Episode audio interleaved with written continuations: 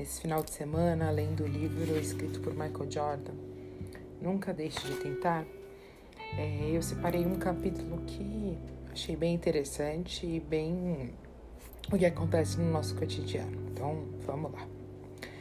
E eu acho que além do que acontece no nosso cotidiano, ele é uma reflexão da gente imaginar não só no, no campo corporativo, mas também como um todo, na nossa vida também, nas relações pessoais e amizade e tantas outras coisas. Parece que nossa sociedade tem uma tendência a glamorizar o aspecto individual do sucesso, sem levar em consideração o processo como um todo.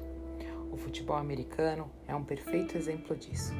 Temos o quarterback, um armador, um cara muito inteligente, provavelmente capaz de carregar o time. Mas ele não pode fazer isso sem a participação dos jogadores, que o protegem permanentemente. E apesar disso, esses caras ganham muito pouco em comparação aos milhões que o armador fatura.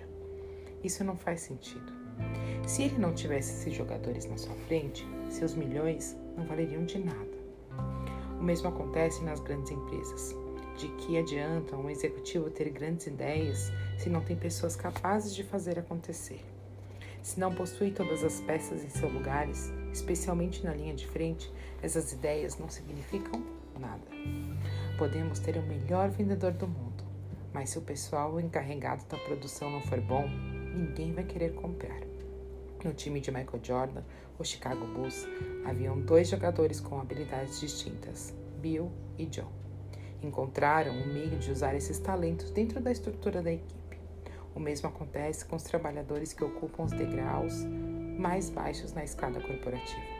Os gerentes, da mesma forma que os treinadores, têm que descobrir como colocar os talentos individuais a serviço dos interesses da empresa.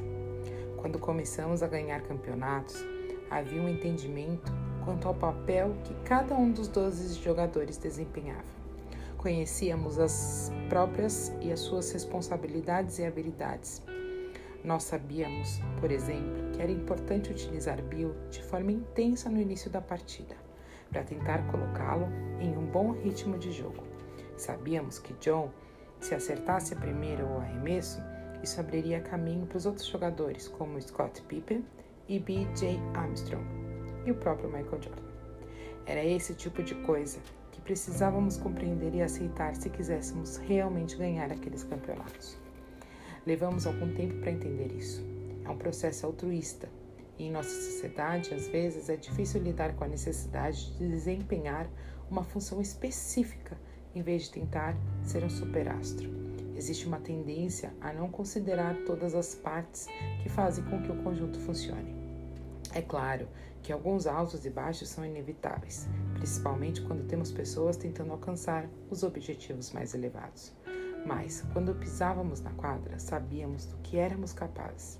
Em situação de pressão, os jogadores pareciam se conectar uns com os outros, como um conjunto coeso. E por essa razão que conseguimos vencer tantas disputas apertadas.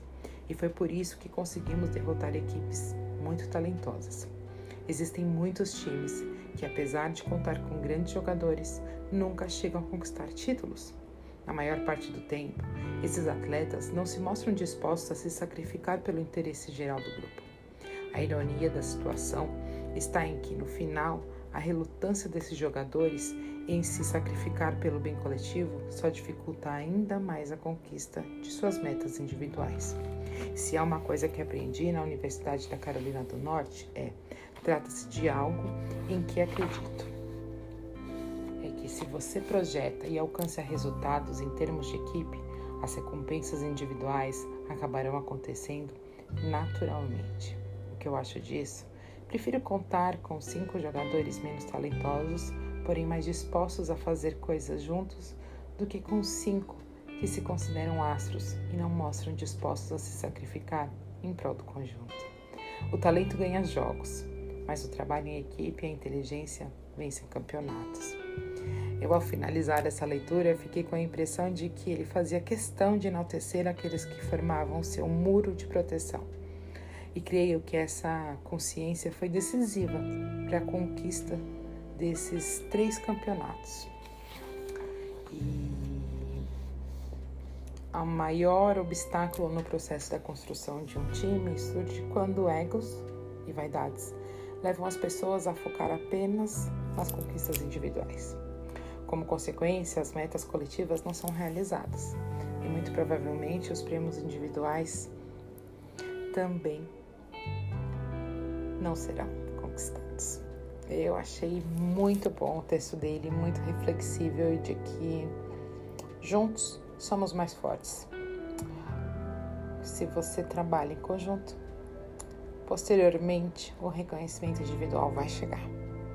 Eu te desejo um lindo dia cheio de amor, paz, prosperidade, carinho, felicidade e várias realizações.